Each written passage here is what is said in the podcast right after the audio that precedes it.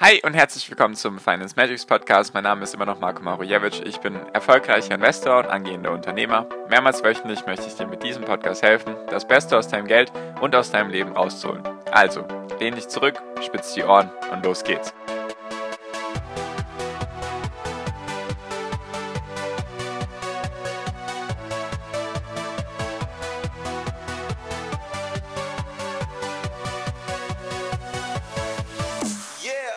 Inflation in Deutschland ist so hoch wie seit 18 Jahren nicht mehr und deswegen macht das Schreckgespenst, die Stagflation, gerade die Runde.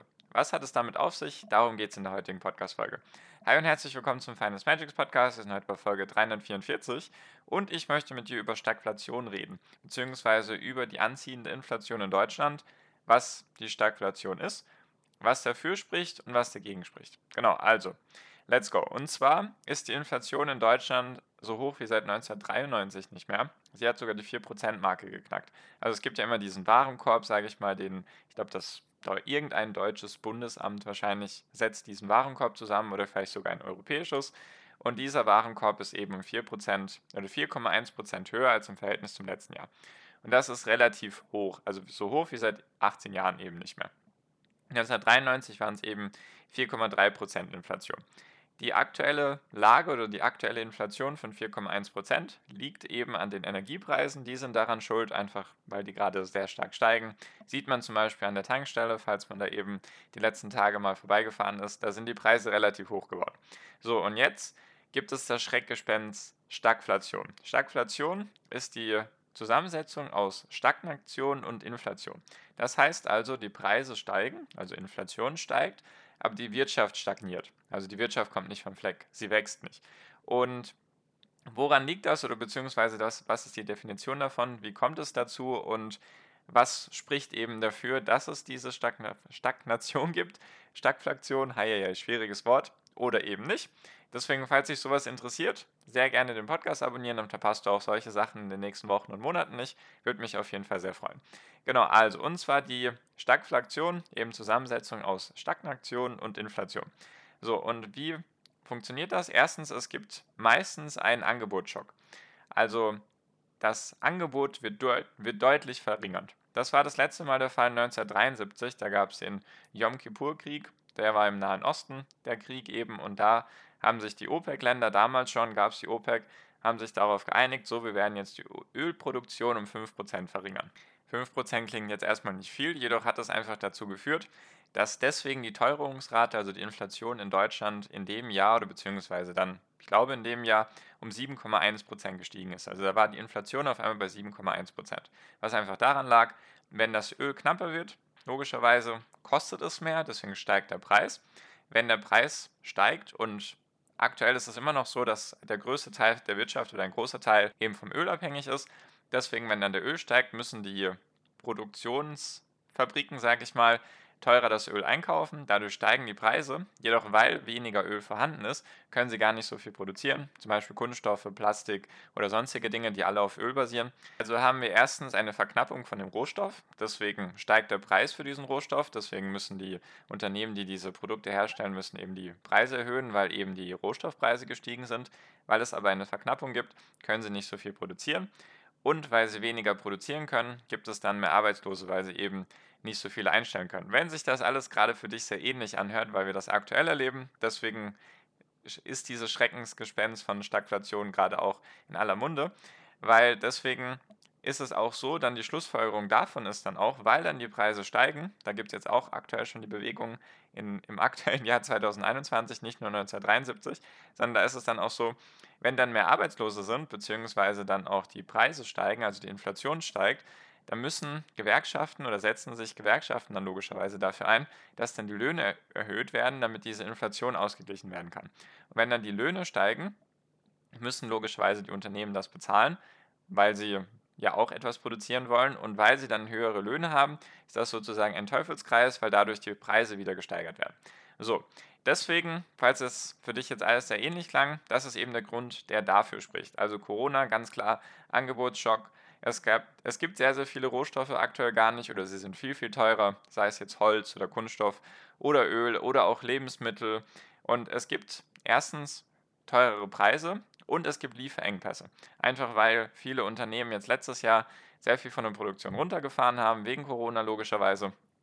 Und jetzt natürlich auch Corona immer mal wieder damit reinspielt. Also wenn dann zum Beispiel ein Hafenarbeiter in einem chinesischen Hafen auf einmal Corona hat und der ganze Hafen geschlossen werden muss für mehrere Tage oder paar Wochen, dann bringt das die globale Lieferkette noch viel, viel mehr in Bedrängnis oder zerrüttelt die Lieferkette als noch vor 50 Jahren, also 1973.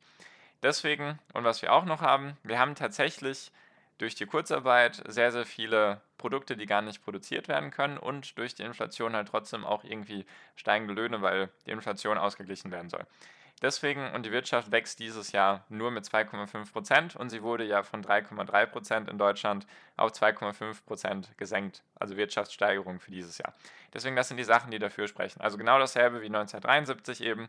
Die Produkte sind knapper geworden, es gibt weniger davon, und die Preise steigen deswegen eben, deswegen sind die Rohstoffe teurer, wie aktuell zum Beispiel das Öl oder das Benzin, der Diesel und so weiter, deswegen wird das alles teurer. Und wer leidet darunter? Eben aktuell zum Beispiel die Chemieindustrie oder eben die ganzen Firmen, die Kunststoffe herstellen oder auch die Automobilbranche wegen dem Chipmangel, weil es eben Probleme in den Lieferketten gibt. Deswegen leiden die alle darunter. Es ist ein hohes, eine hohe Nachfrage. Also wenn man sich zum Beispiel die, die Preise von Gebrauchtwegen anschaut, das ist brutal. Die wachsen teilweise um 10% pro Monat, also die Preise für Gebrauchtwegen. Wenn sich jetzt jemand einen Gebrauchtwagen kaufen will, kann es sein, dass er in zwei Monaten schon 20, 30% mehr dafür bezahlen muss. Also so ist es zumindest in den USA gewesen. In Deutschland schwappt das jetzt so langsam auch rüber, dass einfach das Angebot nicht die Nachfrage decken kann. Hatte ich auch schon mal in der Folge erwähnt. Das liegt eben an diesen ganzen Sachen.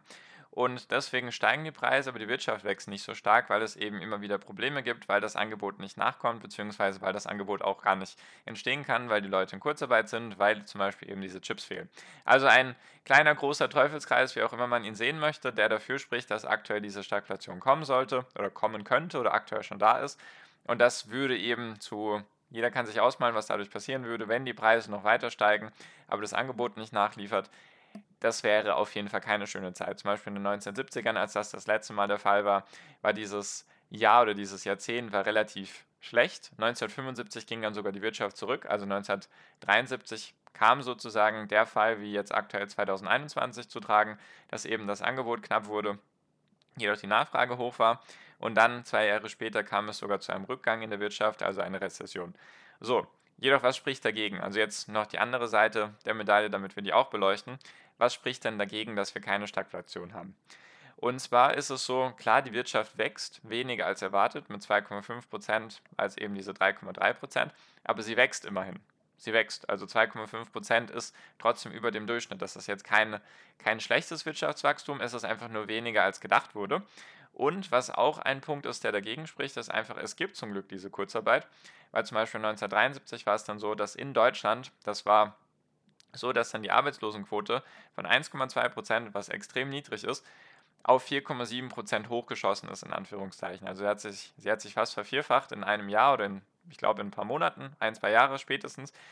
Das ist eben dieses Mal nicht passiert. Wir waren vor Corona, also Ende 2019, waren wir bei 5,1 Prozent Arbeitslosen in Deutschland. Dann ist sie hoch auf 6,4, was natürlich trotzdem vieles, mehrere hunderttausend oder sogar Millionen Menschen in Deutschland betrifft das dann.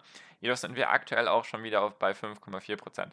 Natürlich sind viele Leute in Kurzarbeit, jedoch bekommen sie eben das Geld. Weil wenn du sonst arbeitslos bist, hast du weniger bekommen oder noch weniger bekommen als das Kurzarbeitergeld. Und deswegen immerhin gibt es dieses Kurzarbeitergeld. Deswegen leiden nicht so viele darunter. Und was auch dafür spricht, also beziehungsweise gegen eine Stagflation, ist einfach, dass es auch eine Besserung in sich gibt. Also dieses ganze Thema Chips, was ja aktuell wirklich das Thema Nummer eins ist, jedes, jedes große Autowerk in Deutschland muss aktuell irgendwie die Produktion runterfahren. Zum Beispiel Opel hat jetzt ein Werk in Deutschland komplett bis zum Ende des Jahres dicht gemacht wegen diesem Chipmangel. Jedoch gibt es da eine Besserung eben, dass diese Chips eben wieder am Ende des Jahres bzw. spätestens Anfang nächsten Jahres wieder da sein sollen, dass ganz normal produziert werden kann. Und was auch ein Punkt ist, der dafür spricht, gegen eine Stagflation ist eben, dass die Wirtschaft gar nicht stagniert, sondern dieses Jahr soll sie eben um 2,5% wachsen. Jedoch nächstes Jahr soll sie um 5,1% wachsen. Also 5,1% Wirtschaftssteigerung in Deutschland für das Jahr 2022 wird angesetzt. Selbst wenn das noch ein bisschen nach unten korrigiert werden sollte, wäre das trotzdem sehr, sehr starker Wert. Deswegen dieses Schreckgespenst, Es kann natürlich sein, weil ich habe ja auch schon öfters gesagt, ich dachte, dass die Inflation relativ schnell vorbeigehen wird. Jedoch ist sie natürlich durch gewisse Faktoren, wie zum Beispiel auch die Mehrwertsteuersenkung in Deutschland am Ende des Jahres, beziehungsweise bis zum Ende des Jahres, ist sie natürlich gerade auch ein bisschen aufgehübscht oder beziehungsweise relativ hoch eben. Deswegen, es könnte immer noch sein, dass es nur noch bis zum Ende des Jahres so eine hohe Inflation gibt und dann, dass sie dann fällt. Jedoch habe ich da schon zwei, dreimal gesagt, dass ich dachte, dass sie eben relativ schnell vorbeigehen wird. Aktuell ist das immer noch nicht der Fall, deswegen das Risiko von einer hohen Inflation ist auf jeden Fall gegeben. Es ist Besserung in Sicht, sage ich mal, jedoch ist das noch nicht in trockenen Tüchern. Es kann natürlich auch sein, selbst wenn jetzt es heißt, die Chips werden wieder produziert oder beziehungsweise dass es bis zum Ende des Jahres wieder alles in Ordnung, kann es halt auch sein, wenn da wieder irgendwelche Lieferkettenprobleme entstehen oder zum Beispiel die Chip-Produktionsstätten von zum Beispiel den großen, größten Chip-Herstellern der Welt, wenn die eventuell Feuer fangen oder sonstige Dinge, was auch in den letzten Monaten ein paar Mal passiert ist, dann könnte das eben wieder alles ins Rollen bringen bzw. alles verzögern. Und eben die 5,1% wurden für dieses Jahr auch knapp gesagt. Also beziehungsweise ich glaube, wenn man sich die Schätzung Ende 2020 für 2021 anschaut, habe ich noch irgendwie im Kopf, dass das Wirtschaftswachstum dieses Jahr in Deutschland 4,5% betragen sollte. Ich glaube, das war die höchste Schätzung am Anfang des Jahres. Jetzt sind wir sozusagen nur noch bei 2,5%. Deswegen könnte es sein, dass die Schätzung für nächstes Jahr auch wieder hoch angesetzt ist und dann wachsen wir vielleicht doch wieder weniger als gedacht. Also einfach mal im Kopf behalten oder beziehungsweise im Auge behalten, was sich da tut. Ich werde dir davon auf jeden Fall berichten. Gibt natürlich gerade einige, die darunter leiden. Einfach zum Beispiel, wenn man ganz normal zur Arbeit fahren muss und dann auf einmal sein Auto tanken muss und das kostet jetzt auf einmal, weiß nicht, 20 Prozent mehr und eventuell steigen die Preise noch. Das belastet natürlich, deswegen hoffe ich einfach, dass sich das schnell wieder bessert, dass die Preise da jetzt nicht ins Unendliche steigen, beziehungsweise einfach sich wieder normalisieren, weil 1, 2 Prozent oder sagen wir mal 2 Prozent Inflation, damit kann man leben, damit sollte man auch rechnen, weil sonst gibt es andere Probleme. Jedoch alles dann über 4, 5, 6, 7 Prozent, das wird dann halt unschön. Deswegen hoffe ich einfach, dass sich das bald wieder bessert. Kannst du auf jeden Fall gerne im Blick behalten. Ich berichte dir davon. Falls du dich da eben auf dem Laufenden halten möchtest, beziehungsweise dich mit anderen austauschen magst, kannst du auch sehr gerne kostenlos meine WhatsApp-Gruppe beitreten. Ist der Link, der erste Link in der Podcast-Beschreibung. Einfach draufklicken, dann füge ich dich gerne dort hinzu. Ist alles kostenlos für dich und ich freue mich, dich dort zu sehen. Jetzt bin ich auch fertig für diese Folge. Falls du, wie gesagt, Fragen dazu hast, gerne in die Gruppe stellen oder mir persönlich stellen und dann hören wir uns in der nächsten Podcast-Folge wieder. Deswegen danke dir für deine Aufmerksamkeit bisher. Ich wünsche dir jetzt wie immer noch am Ende einen wunder wunderschönen Tag, eine wunderschöne Restwoche. Genieß dein Leben und mach dein Ding, bleib gesund und pass auf dich auf und viel finanziellen Erfolg dir. Dein Marco, ciao, mach's gut.